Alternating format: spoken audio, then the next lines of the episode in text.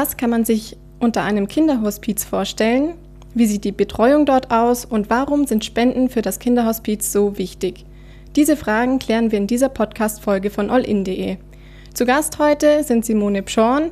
Sie ist für die Presse- und Öffentlichkeitsarbeit zuständig im Förderverein Kinder im Allgäu e.V. und Rainer Graf, Gründer von Barfußherz. Er wandert barfuß auf Berge und sammelt dabei Spenden für das Kinderhospiz St. Nikolaus. Hallo zusammen, schön, dass ihr da seid.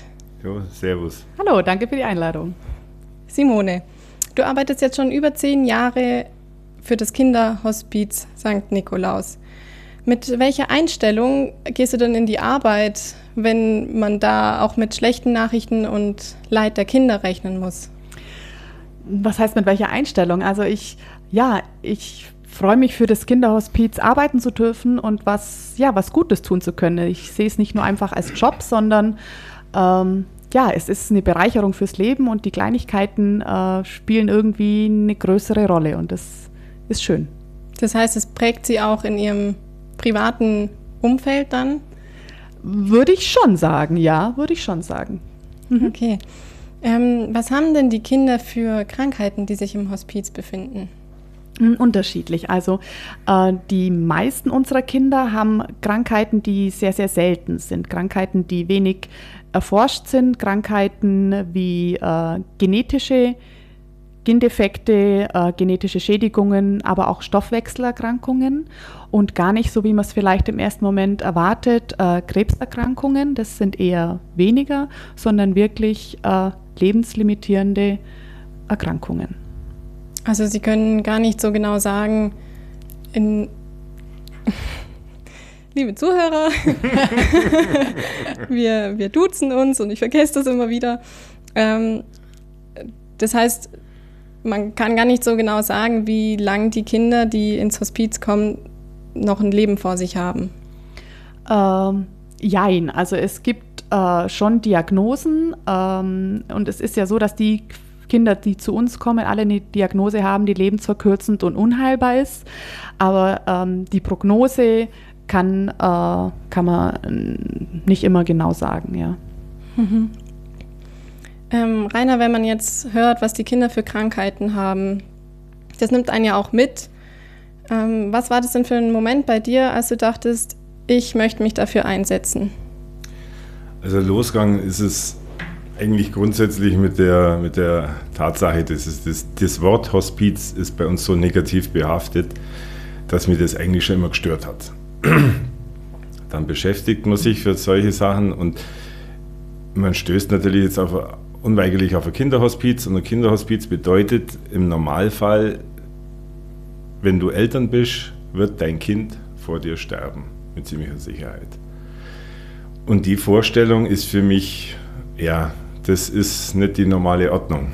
Und, und da, da komme ich einfach nicht damit zurecht. Also nicht damit zurecht im Sinne von, ich falle jetzt da irgendwo äh, in, in ein Loch, aber äh, ich hätte das gern, wenn das schon so ist, vom Schicksal her, dass es möglichst gut für die ganze Familie irgendwie weitergeht bis zu diesem Punkt. Das ist so der Antrieb auch. Und hast du selbst so ein Schicksal erlebt oder hast du selbst Kinder? Ja, ich habe eben das, das Dusel, meiner ist 26, ausgezogen, gesund, toi toi toi, ähm, hat sein eigenes Leben. Und irgendwann kommst du auf diesen, auf diesen Punkt, wo du denkst, dir geht es eigentlich wunderbar, dir geht es einfach gut. Und anderen geht es nicht gut. Und was spricht dagegen, zu versuchen, anderen zu helfen? Mhm. Also das ist, ja, Gedanken eines alten Mannes, was will man da sagen? Aber ich bin wirklich dankbar fürs Leben. Mein Leben hat sich 2014 so auf den Kopf gestellt, so positiv auf den Kopf gestellt. Ähm, du musst so irgendwie musst dankbar sein. Und dann ist die Frage, wie macht man das? Und dann kam das Kinderhospiz. Und jetzt hast du mich ganz neugierig gemacht ähm, auf diesen Wendepunkt. Hattest du da eine besondere Erkenntnis? Der Wendepunkt war einfach innerhalb von sieben Monaten 60 Kilo abzunehmen. Oh, wow. Nur mit einer Ernährungsumstellung und mit dem Krieg gegen die Nahrungsmittelindustrie. Alles lesen, was man isst und trinkt. Und das ging relativ problemlos. und dann fangst du ein neues Leben an, fragst dich natürlich dann auch, äh, was ist noch der Sinn deines Lebens? Ja, wenn, wie gesagt, wenn der Sohn auszogen ist und alles, alles rund läuft, äh, brauchst du einen Sinn in deinem Leben. Und für mich war das äh, extrem sinnvoll, einfach was für Kinder zu tun. Ja. Und das, dann ist Barfußherz entstanden. Mhm. Auf Barfußherz möchte ich auch später nochmal zu sprechen kommen. Ähm, jetzt erstmal so grundsätzlich, äh, Simone, erkläre mir doch mal, was passiert in einem Kinderhospiz? Ähm, es ist ja nicht nur die Sterbebegleitung. Genau, das ist, sage ich mal, glaube ich, der ganz, ganz große Unterschied, äh, den man erstmal äh, ja, kennenlernen muss zwischen Erwachsenen und Kinderhospiz. Äh, bei uns im stationären Kinderhospiz werden Familien betreut, also die ganze Familie, Eltern, Geschwister und das erkrankte Kind, der erkrankte Jugendliche, bereits ab dem Tag der Diagnosestellung eines lebensverkürzenden und unheilbaren Krankheitsbildes.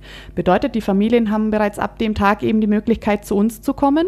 Sie werden betreut und begleitet und ja, das in ja, das geschieht in Entlastungsaufenthalten, nennen wir es. Also die Familie kommt, bleibt im Schnitt ja, momentan sind es zwölf Tage ist, der Aufenthalts, ist die Aufenthaltsdauer ähm, und dann fahren die gemeinsam wieder nach Hause. Also es ist ja eine Lebensbegleitung. Wir holen die Familie da ab, wo sie gerade steht, egal wie lang es die Diagnose schon gibt, wie weit die Erkrankung schon fortgeschritten ist, was es für eine Erkrankung ist. Dort, wo Hilfe und Entlastung, Unterstützung benötigt wird, da sind wir da für die Familien. Und ja, es gibt Familien, die kommen seit vielen Jahren zu uns immer wieder. Ähm, und da baut sich natürlich auch eine Bindung auf, ist klar. Und ja, das ist so der große Unterschied zum Erwachsenenhospiz, in dem ja die Begleitung eigentlich die finale Begleitung ist. Dafür sind wir auch da. Wir haben auch die Finalbegleitung für die Eltern, für die Familien, aber wirklich die meisten unserer Aufenthalte sind diese Entlastungsaufenthalte. Okay, und dann gibt es äh, verschiedene ähm, Betreuungsangebote. Ich habe auf der Homepage äh, gelesen, dass es ähm, so spezielle Räume mit Lichteffekten gibt oder dann draußen im Garten ähm, eine Spielewiese für die Kinder. Ja, genau. Also genau, was du ansprichst an, anfangs, das ist unser Snoozeln-Raum. Ein ganz, ein ganz ein schöner Raum. Ähm, ja, der Raum der Sinneswahrnehmung in unserem Kinderhospiz. Das ist gerade für die Kinder, die viel krampfen, ganz, ganz gut. Äh, wir haben dort äh, ein Wasserbett, äh, das natürlich auch gewärmt werden kann. Das ist für die Kinder schön, einfach nur den, dem Licht vielleicht zu folgen oder, oder äh, Musik zu hören. Ähm, aber auch für die Geschwisterkinder ist das toll. Also das ist eine Art, äh, die wir bei uns im Haus haben. Klar, natürlich. Wir haben einen schönen Garten mit dabei. Wir sind mitten in Bad Grönenbach, mitten im Ort, mitten im Leben. Das war uns auch ganz wichtig, nicht irgendwo abgeschieden am Waldesrand zu sein, sondern mittendrin. Und ja, so gucken wir einfach nach jedem. Darf ich mal ganz kurz dazwischen funken? Ja, gern. Also, ihr habt doch auf der Homepage einen virtuellen Rundgang. Ja. Also den, den muss man sich einfach mal anschauen. Mhm. Solange das Kinderhospiz kein Gänseblümchenfest haben kann und kein Tag der offenen Tür, kann man sich das mit diesem Rundgang mal anschauen. Und da wird man sehen, es ist ein, ein heller, bunter und schöner Ort.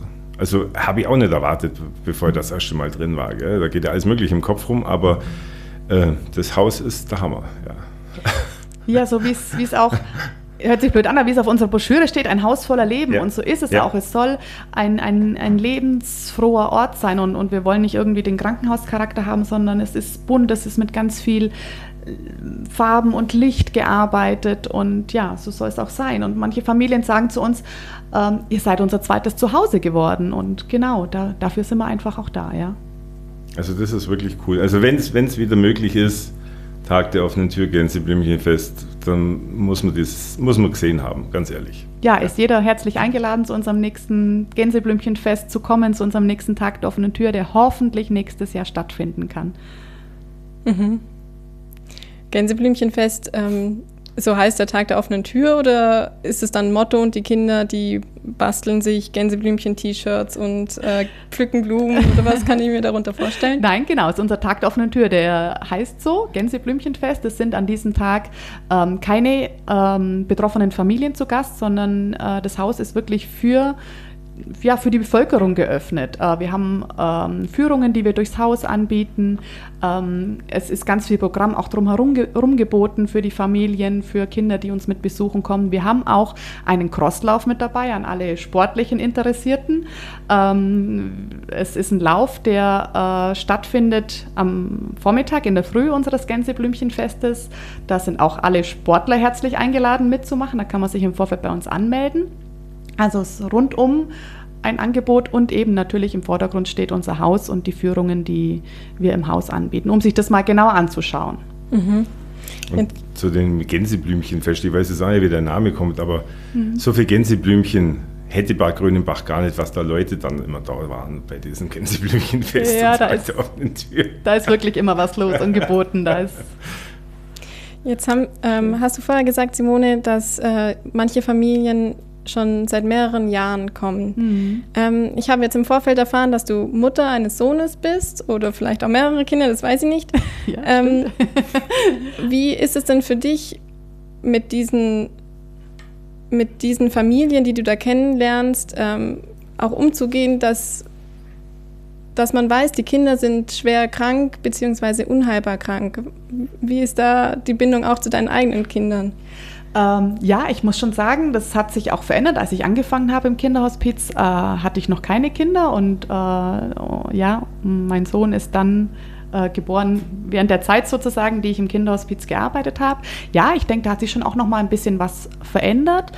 Ähm, aber wie ich eingangs schon sagte, diese, diese Kleinigkeiten werden einfach auch ganz groß. Äh, ein Lächeln, ein, ein, ein Händedruck, äh, ja, einfach nur eine, eine, Geste wird da ganz groß und es ist auch so schön zu sehen, wie dankbar auch die Familien sind, zu uns kommen zu können. Und, und ja, das, das wiegt so viel auf und ähm, ja, wie soll ich sagen, es ist nicht einfach nur ein Job eben, es ist wirklich äh, schön, da sein zu können für die also, Familien. 2019, wo ich angefangen habe mit Barfußsatz, habe ich sie genau dasselbe schon mal gefragt. Mhm. Wie sie das packt. mit kleinen Kindern in einem Kinderhospiz arbeiten.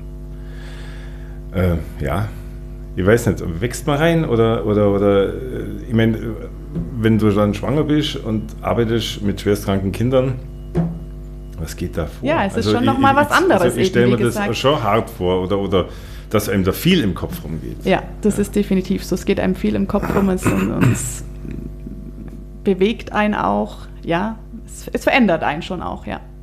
Oder wenn dann mal eine Familie da ist in der finalen Phase, wie schafft man das mit dem Leid umzugehen? Ähm, ja, ich weiß nicht, ob, ob man sagen kann, wie du jetzt gemeint hast, rein wächst rein. Ähm, es ist einfach nur gut, da sein zu können für die Familien. Die sind dankbar, die Familien, und das gibt einem, gibt einem so viel.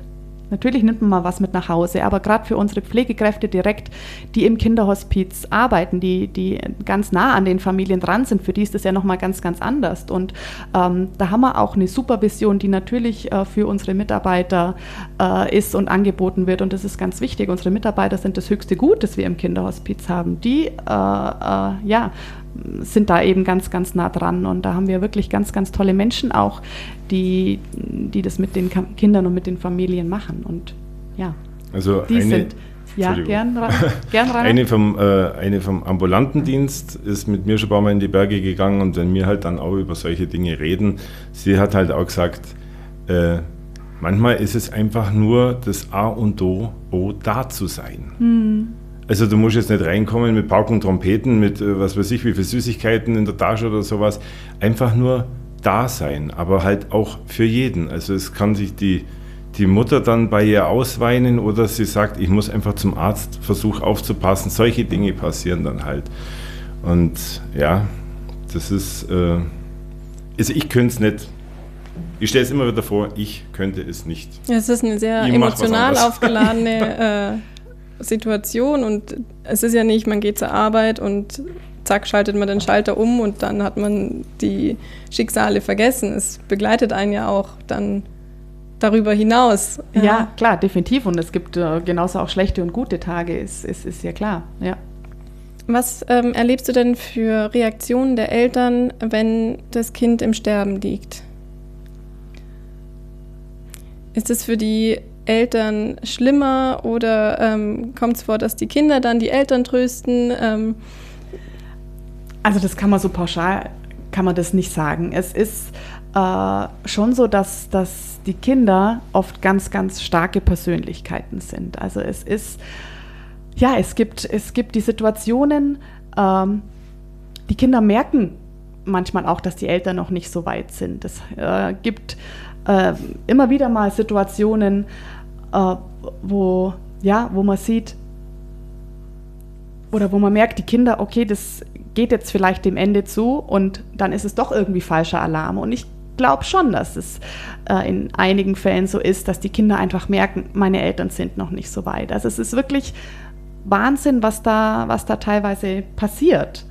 Ähm, ja gut, als Elternteil wirst du immer die Hoffnung bis zuletzt haben, egal was passiert.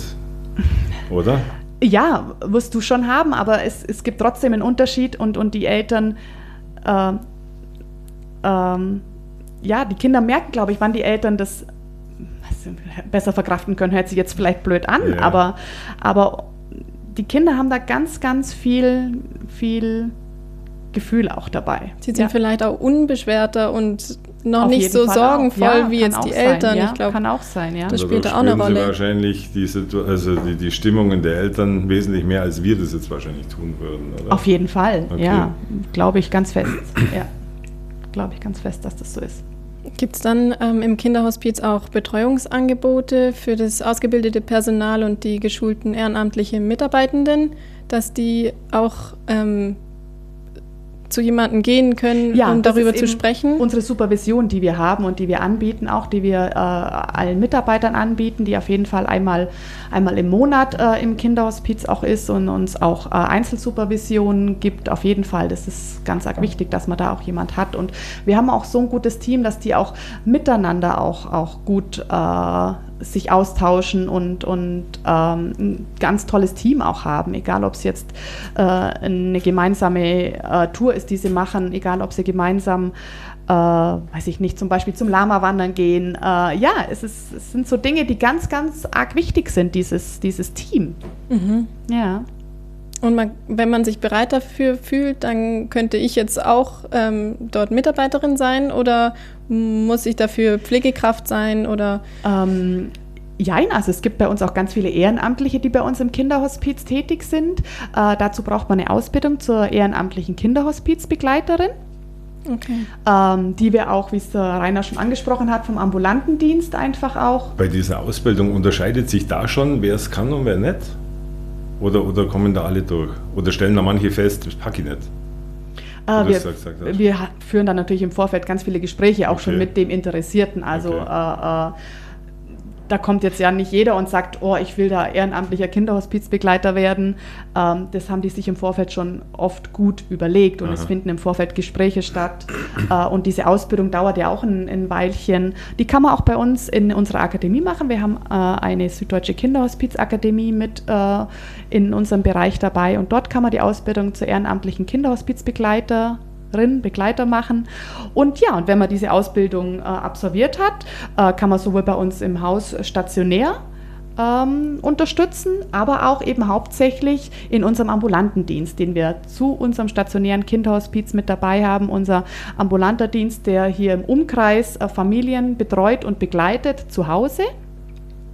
Äh, das machen wir eben nur mit Ehrenamtlichen, die die Ausbildung haben und die ja, haben eine Familie, die sie begleiten. So Rainer, wie du jetzt zum Beispiel erzählt hast, ähm, von einer Ehrenamtlichen, ja. die eben eine äh, unserer Familien begleitet oder begleitet hat. Und ja, und da für die, für die ganze Familie da ist, eben wer gerade Unterstützung und Hilfe braucht, egal ob es die Mama ist für ein Gespräch, ob es das erkrankte Kind ist, ob es Geschwisterkind ist, wenn es Geschwisterkinder gibt. Äh, ja, und wir begleiten da aktuell gerade 23 Familien hier im Umkreis. Das sind schon ganz schön viele, finde ich. Ja, ja, das ist, also das ist, äh, das ist ein Kosmos, der ist wahnsinnig groß. Den kriegt man nur nicht so mit, habe ich das Gefühl, weil natürlich die Familien mit schwerstkranken Kindern schon eben in ihrem eigenen Kosmos leben. Die haben also 24 Stunden am Tag haben die was zu tun. Ja, klar, ja. Und dann gehst du nicht auf die Straße und posaunst umeinander. Ja, das ist halt so. Das, äh, die leben dann relativ teilweise auch zurückgezogen weil halt auch die Gesellschaft heutzutage, Instagram, alles schön, alles knackig. Ja, diese Welt existiert ja nur im, im Internet. Mhm. Ja. Und dann kann man schon schon irgendwie mal denken, sag mal, äh, was ist hier eigentlich los? Stehe ich hier alleine auf der ganzen Welt oder was? Aber es sind viel mehr Menschen mit schwerstkranken Kindern, als man meinen könnte. So was ich so mitkriege. Mhm. Also auch von den Erzählungen auf die Bergtouren.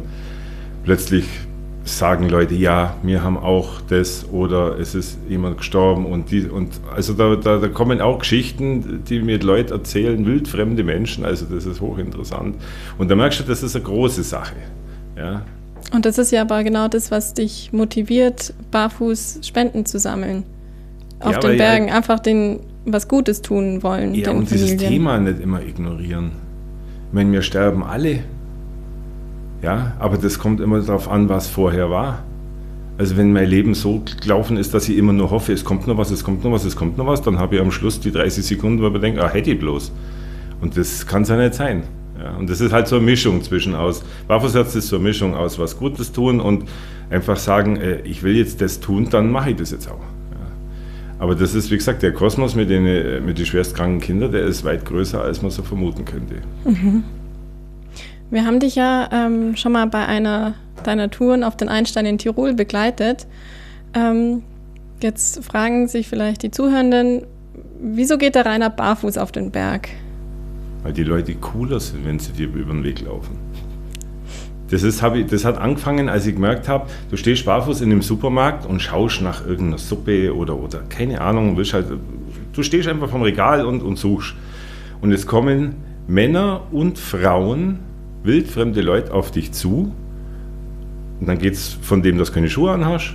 Ja, ich gehe auch gern barfuß. Und dann fangen die an, ihre Geschichten zu erzählen. Also wildfremde Leute erzählen mir Geschichten ihres Lebens. Ja.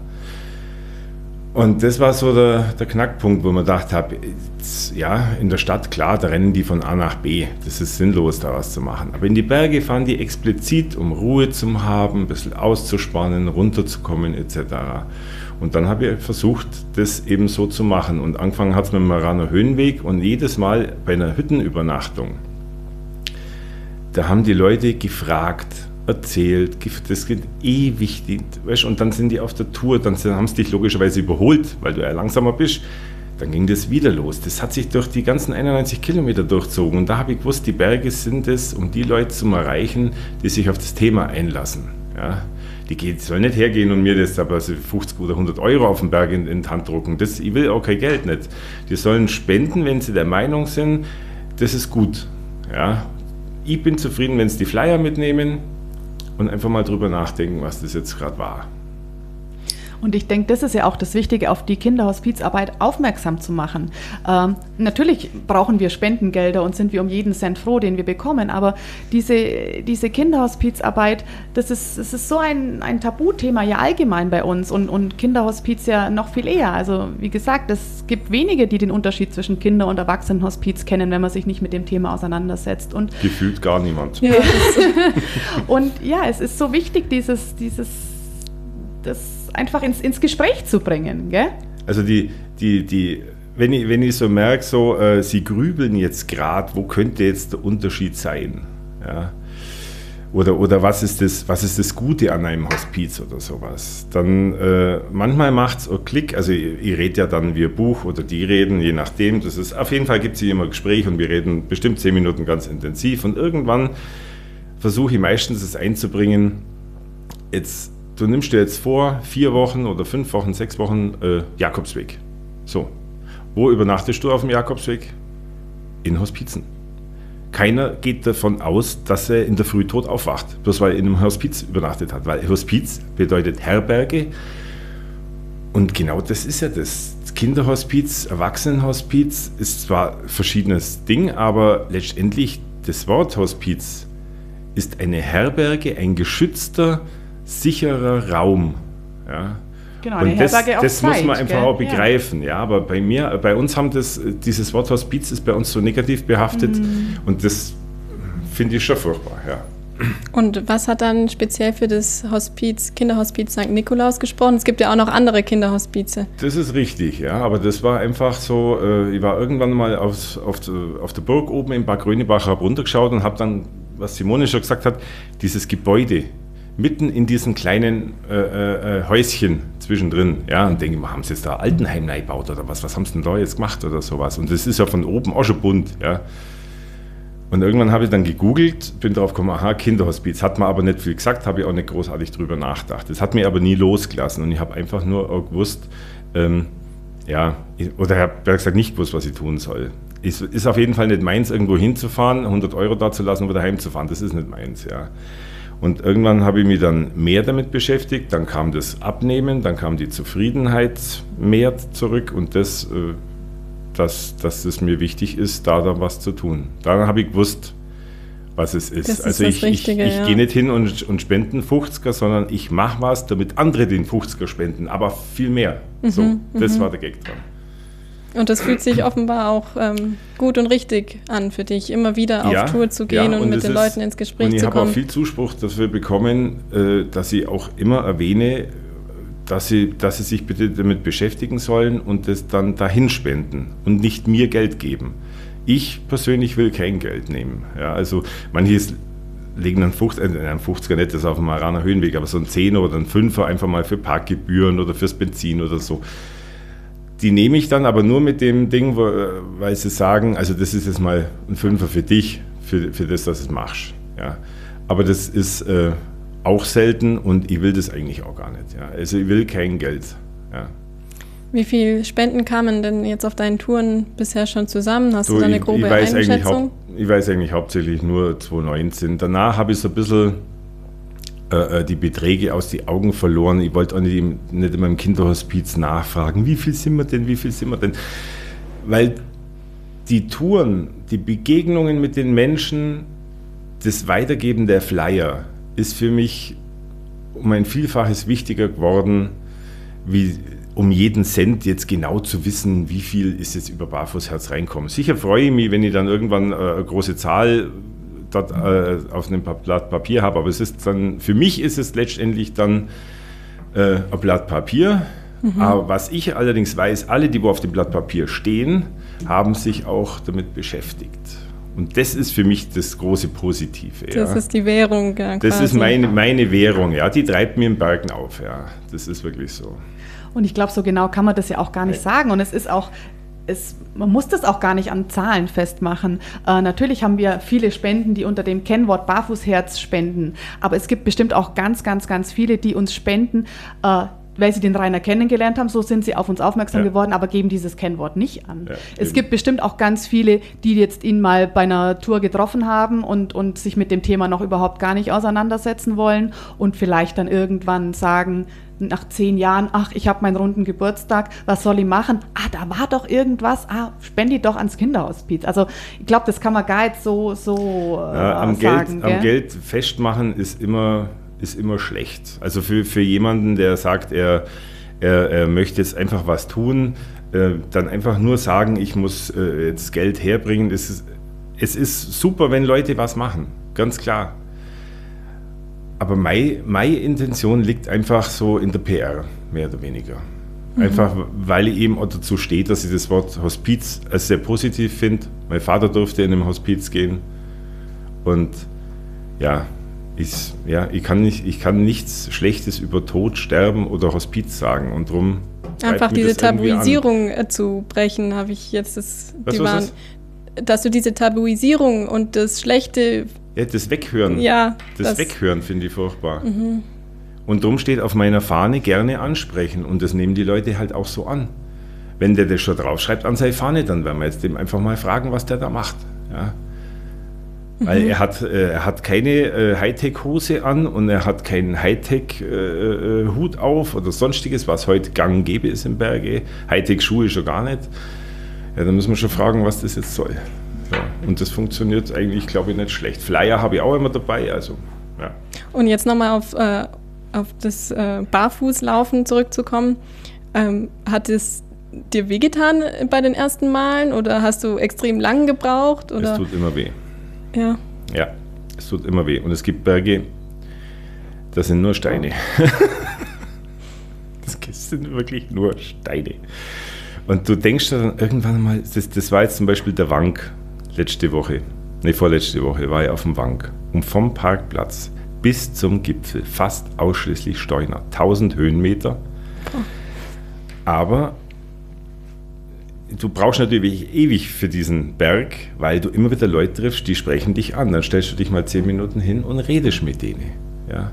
Da habe ich zum Beispiel auch eine Hospizmitarbeiterin kennengelernt aus, aus Augsburg, die auch an dem Tag im Berg war. Erst hat es mir ignoriert, dann hat sie die Fahne gesehen und, ah, und dann haben wir bestimmt eine Viertelstunde geratscht und, und Zeug. Und, und dann oben am Gipfelkreuz gab es die nächsten Gespräche. Also es, diese Bergtour war genauso wie die anderen immer voll Gespräche. Ja? Und das, darum steht das, wie gesagt, auf der Fahne und das funktioniert. Und du bist irgendwie außen, außen vor.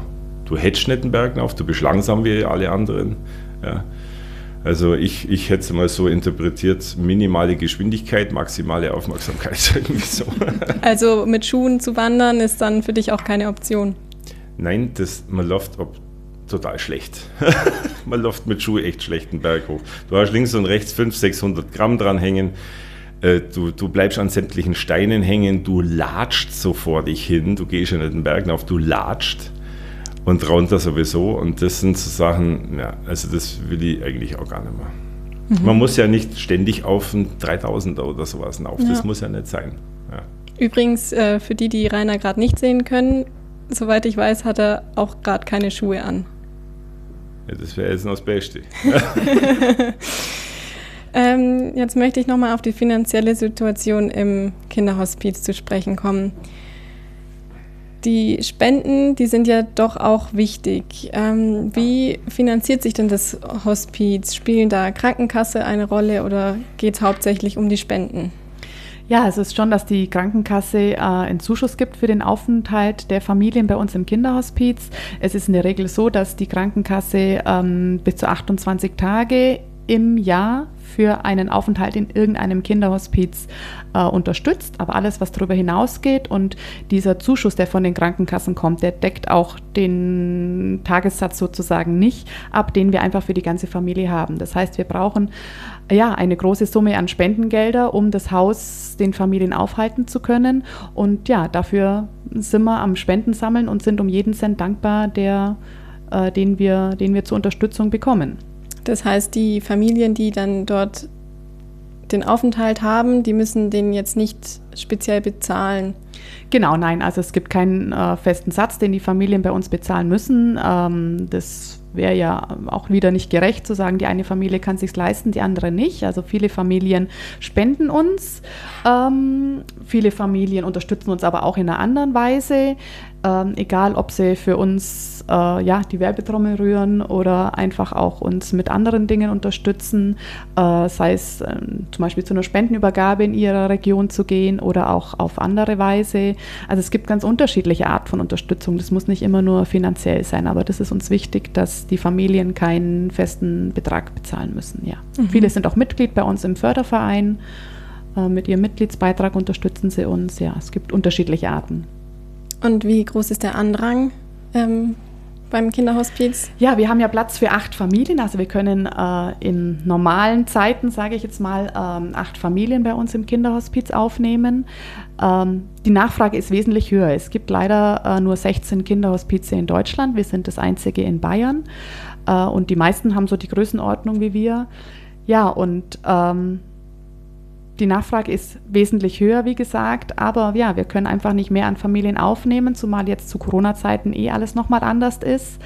Ähm, wir haben Wartelisten sozusagen, ähm, aber ja, das ist in allen Kinderhospizen gleich und und wie wird dann ausgesucht, wer kommen darf oder nicht? Äh, ja, ausgesucht äh, nicht. Es ist einfach so, dass wir äh, eine Planung äh, im, im sage ich mal, im, im, Spätherbst vorher machen, eine Planung für das, für das folgende Jahr, äh, für Familien, die wir kennen, aber natürlich ist auch immer wieder Platz für neue Familien, die zu uns kommen. Ähm, und es ist auch immer, immer Platz für eine Finalbegleitung. Also wenn es wirklich so ist, dass es äh, eine Familie anruft, äh, die uns vielleicht schon kennt oder eben auch eine neue Familie und es absehbar ist, dass es eine Finalbegleitung werden könnte, dann ist da auch immer Platz für diese Familie. Du hast doch auch mal gesagt, dass, dass auch manche Kinder das wünschen. Hast du mal gesagt. Ja, gab es. Dass sie einfach sagen, so quasi, ich möchte einfach den letzten Weg im Kinderhospiz machen, weil es einfach ein cooler Ort ist. Hast es gibt auch, ja, es gibt ja natürlich auch äh, erkrankte Jugendliche, mhm. die, ja, die planen ihre eigene Beerdigung, also die wirklich im Vorfeld schon äh, genau sagen, wie sie das haben möchten. Und da kann auch dabei sein, ich möchte äh, im Kinderhospiz gehen, wenn es möglich ist, ja. Das ist, das ist eine Vorstellung, das kann ich mir jetzt gerade gar nicht mhm. vorstellen. Ja. Hast du jetzt schon Kinder? Ja. Nein. Nee. Ja, nee. dann wird es eh auch nur schwierig. Ja. ja. Also das ist schon, das ist ja manchmal wirklich äh, äh, Wahnsinn, was, was man da alles auch, auch mitkriegt, ja. Ähm, jetzt hast du vorher schon angesprochen, in normalen Zeiten Platz für acht Familien. Jetzt ist es ja gerade ähm, in, der, in der Pandemie Corona äh, anders. Wie hat sich denn die Lage um das Coronavirus auf das Kinderhospiz ausgewirkt? Jetzt in Bezug auf die Spendenbereitschaft, mhm. ähm, Familienaufnahme und auch die Zahl der Mitarbeitenden? Ja, also wir haben natürlich schon reduzieren müssen. Ähm, wir hatten anfangs zu Corona äh, eine Zeit lang auch wirklich ganz äh, geschlossen, ganz am Anfang. Ähm, es war natürlich immer die Möglichkeit da, wenn ein Notfall kommt, wenn eine Finalbegleitung kommt, dann sind wir da. Äh, und so haben wir langsam auch wieder angefangen. Also wir hatten anfangs ähm, Zeiten auch, wo wir nur das erkrankte Kind mit einer Begleitperson bei uns im Haus hatten. Und so ging das einfach langsam weiter. Und äh, ja, aktuell ist es so, dass wir äh, vier bis maximal fünf Familien bei uns im Haus haben, um einfach alles, alle Vorgaben, alles einhalten zu können. Wir müssen einfach die Familie schützen. Das ist das Aller, Allerwichtigste, das ist unsere höchste Priorität, die Familien zu schützen. Und, und ähm, ja, egal ob es jetzt hier die Abstände sind, die wir einhalten müssen, ob es äh, die Pflegekraft ist. Es ist natürlich auch jetzt noch viel mehr so, dass wir eine Pflegekraft für ein erkranktes Kind haben. Äh, Im Frühdienst, im Spätdienst, äh, im Nachtdienst sind es natürlich ein bisschen weniger. Ähm, aber das ist einfach das, woran wir uns halten wollen und müssen. Und deswegen können wir leider, leider nicht so viele Familien aktuell aufnehmen, wie wir eigentlich Platz hätten. Mhm. Und, und, was es auf die Spendengelder noch, was die Spendengelder betrifft, was du äh, anfangs gesagt hast, ähm, ja, also wir merken das schon. Ähm, wir merken das jetzt auch mehr. Anfangs war es dann wieder weniger. Also es war so ein Auf und Ab eigentlich. Aber wir merken das natürlich schon, diese Zeit. Ähm, allein auch nur Benefizveranstaltungen beispielsweise, die wegfallen. Unsere Tage der offenen Tür, die wegfallen, die wir jetzt ja schon zwei Jahre nicht mehr durchführen konnten. Es sind ganz viele Dinge, die einfach nicht mehr stattfinden können. Äh, und auch Firmen, die sagen, mh, mm, oder die einfach keine Spenden aktuell mehr leisten können. Das merkt man auf jeden Fall. Und hast du das auch so wahrgenommen, Rainer, bei deinen Barfußtouren? Also, mein Vorteil war ja, äh, ich habe einfach nur weitergehen müssen. Und wie gesagt, die Leute, die im Berg sind, sind anders ja, an dem Tag.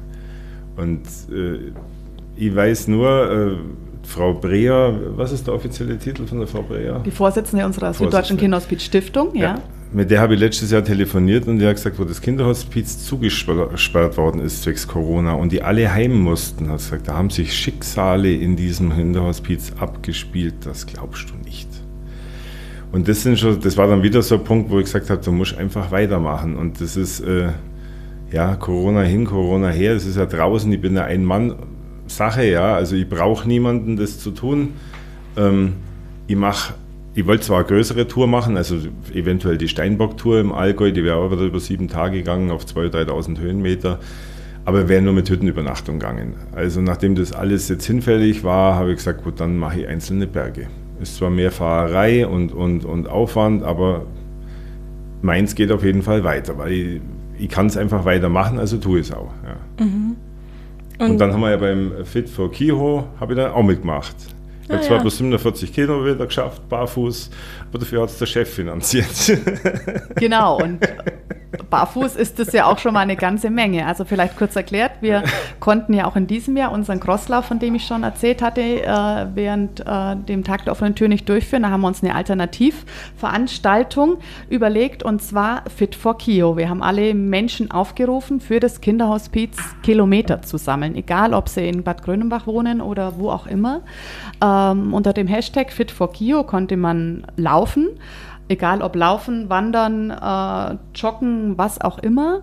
Ähm, die ganze Familie konnte mitmachen und wir hatten unser Ziel, wir wollen quasi gemeinsam einmal um die Welt 40.000 Kilometer zu sammeln. Und dann haben wir gesagt, hm, das ist ein strammes Ziel, aber wir schauen, ob wir es schaffen. Wir hatten also rund vier Wochen. Ich hätte es nicht geglaubt. Ja, wir, wir hatten rund vier Wochen und anfangs war es schleppend. Ähm, wir haben ja viel darauf aufmerksam gemacht, auch dann über Facebook und, und Instagram.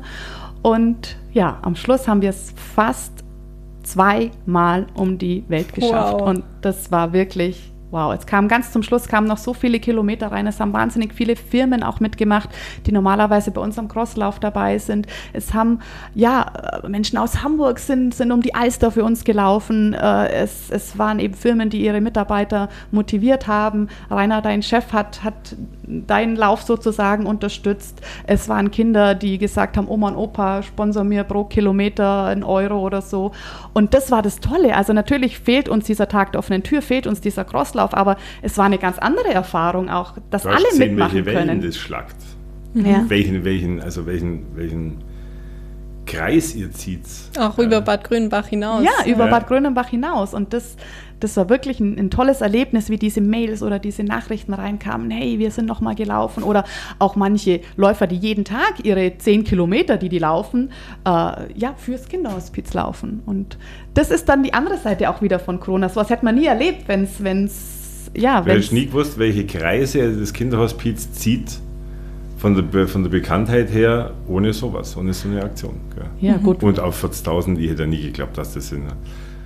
Nie, nie. Wir haben natürlich auch Unterstützer, äh, nicht nur hier im Umkreis. Ähm, aber ja, das war schon, war schon toll. Ja. Also die, von, der, von der Kollegin, die hat ihre Tochter in eben auch Hamburg angeschrieben und da ist dann die Tochter irgendwie gelaufen. Also lauter Zeug. Also mhm. das ist echt urig, wie das, wie das gegangen ist, ja.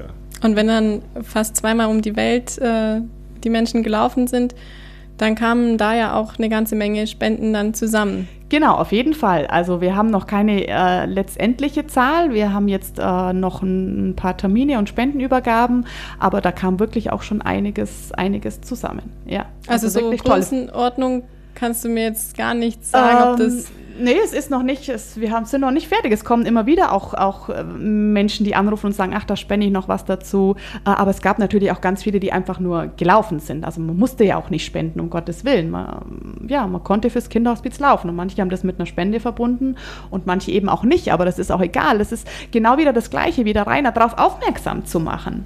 Es äh, hat sich auf jeden Fall jemand Gedanken gemacht, warum soll ich jetzt da die Kilometer aufschreiben wo ich jetzt mit meinem Hund jeden Tag laufe, hey, mhm. so. Und das haben sie dann fürs Kinderhospiz getan. Einfach nur der Gedanke war im Kopf. Punkt. Ja. Und das zählt. Ja. Auf jeden Fall, genau. Das ähm, zählt ja auch dann bei deinen Barfußtouren, Rainer. Wie geht es denn bei dir weiter? Ähm, geplant ist eine Aktion in der Woche des Weltkindertags im September. Kannst du da erklären, was du vorhast? Also äh, der restliche Plan von 2021 sind also nur vier normale Bergtouren mindestens. In Auerberg mache ich meistens so als Spazierweg zwischendurch. Und äh, zur einwöchige Tour möchte ich eben nochmal machen vom äh, Stiftung Kinderhospiz München. Das ist mitten in München, dann querfeldein rüber zu St. Nikolaus. Das sollen sieben Tage sein, gute, also nicht ganz 120 Kilometer. Ja, da gibt es ganz schön Hornhaut dann am Fuß. Äh, ja, Hornhaut läuft sich ab, davor habe ich kein Problem, äh, damit habe ich kein Problem. Aber nachdem ich ja nicht äh, keine Unterkünfte habe, weil ich ja nicht weiß, wie es läuft, September kann wieder alles anders sein, niemand weiß es, äh, habe ich mir einen Pilgerwagen gebaut, äh, ein Zelt gekauft, Schlafsack und Isomatte habe ich noch. Und mit dem ziehe ich dann einfach los. Und dann frage ich einfach in den Orten, ich habe so nach zwischen 15 und 20 Kilometer, habe ich immer Orte rausgesucht, wo ich übernachten möchte und da klingel ich einfach an irgendeinem Haus, frage, ob er für eine Nacht einen Platz im Garten hat oder mir für einen Fünfer nur duschen lässt oder keine Ahnung, irgend sowas. Und dann werde ich die Tour irgendwie durchziehen, ja. Hier mit der Aufruf an alle, die einen Garten haben oder eine Scheune. Den Rainer übernachten zu lassen, ja. Vielleicht ja. gibt es noch ein, eine Brotzeit obendrauf. Das wird gar nicht erwartet, aber ein netter Schlafplatz wäre schon cool. Ja. Ja, dann sind wir mal gespannt, ähm, wie viele Menschen dich dann barfuß auch begleiten, weil du doch auch immer aufrufst, ähm, Leute können gerne mitwandern. Ja, aber das ist äh, eine sehr schwierige Sache. Die, die äh, dann barfuß mal gehen möchten, die gehen natürlich nicht wirklich mit auf den Berg, sondern eher am Auerberg dann. Also nicht so ein richtiger Berg, der Auerberg hat aber 300 Höhenmeter und ist viel Wald dabei und Wiese. Aber äh, es hat bei, bei den Touren immer wieder jemand gegeben, der gesagt oh, da will ich auch mit, da will ich auch. Es hat sich noch nie wirklich was ergeben. Aber das ist oh, wurscht. Ja, dann, es geht ja auch um die Begegnungen währenddessen. Ja. Mhm. Das ist halt einfach wichtig. Also, denn irgendwo, wenn du bloß auf den Straß, am Straßenrand entlang läufst mit deinem Wagen und der Fahne auf dem Buckel und irgendwer macht sich Gedanken oder hält mal wieder an und ratscht oder, oder keine Ahnung das ist es halt dann. Ja, das ist wichtig. Und auf deinen Bergtouren gab es so beispielhaft ein Erlebnis, was dir wirklich noch bis heute in Erinnerung geblieben ist? Also das absolut genialste Erlebnis war direkt äh, am Beginn, das war am Maraner Höhenweg. Wir sind uns in der ersten Hütte begegnet, das war Arzt-Ehepaar mit zwei Kindern und dann waren noch zwei andere Ehepaare und die waren getrennte Tische und wir waren halt bei einem dort gehockt und ich bin dann abends hinkommen und hock vor dem Ofen, lach halt vier zu baumeln. Dann sagt der Alter, du bist doch mit uns heute früh los, wo warst denn du den ganzen Tag? Dann ich sagt mein Kameramann, ja, äh, der ist ja barfuß gelaufen. Und dann ging das los. Und dann hat man erzählt, erzählt, erzählt. Dann kam die Arztfamilie, dann kamen die zwei anderen, als die dann fertig waren. Dann, also so ist der Abend dann verlaufen.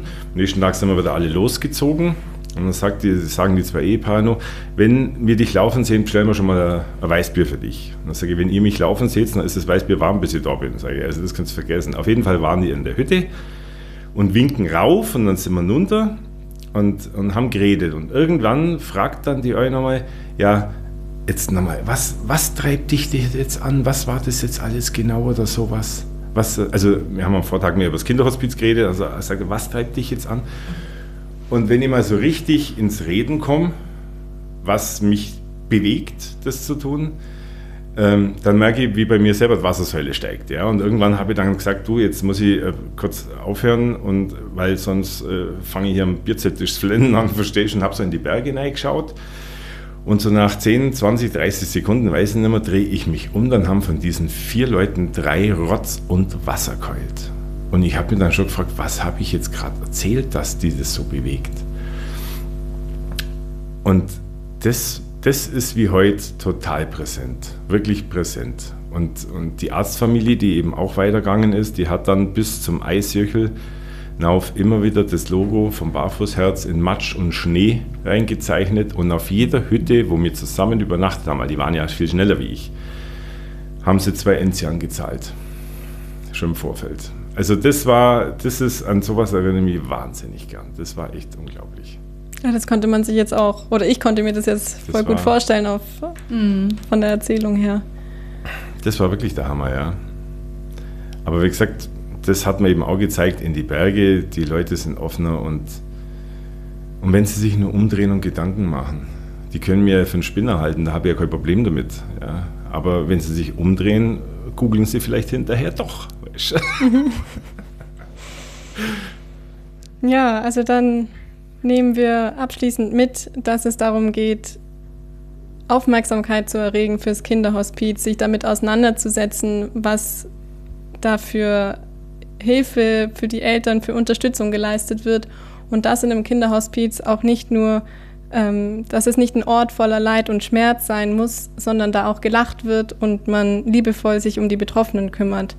Ja, das ist ganz arg wichtig, ein da zu sein, äh, Entlastung zu geben natürlich, aber ja, auch, auch viel Freude und, und Spaß. Lachen und Weinen liegt natürlich ganz nah beieinander, aber es ist so wichtig, den, den Familien diese Auszeit geben zu können und ihnen ja die Zeit so schön als möglich zu gestalten bei uns im Kinderhospiz. Ja, und wenn man sich damit beschäftigt, muss man also keine Angst haben, dass einen jetzt irgendwas trifft. Da habe ich auch manchmal das Gefühl, dass er ein bisschen bisschen Angst davor haben, so ich, ich google jetzt Kinderhospiz, oh mein Gott, was mache ich da?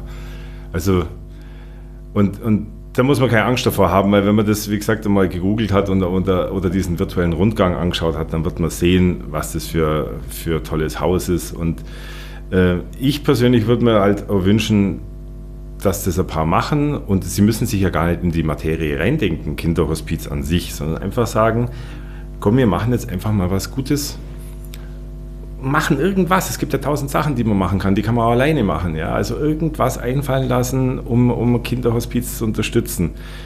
Ähm, ja, ich finde es einen der wertvollsten Orte, die wir haben. Das sind schöne abschließende ja. Worte. Ja, ich bedanke mich ganz herzlich bei Simone Pschorn und Rainer Graf für das angenehme Gespräch. Danke dir auch. Danke.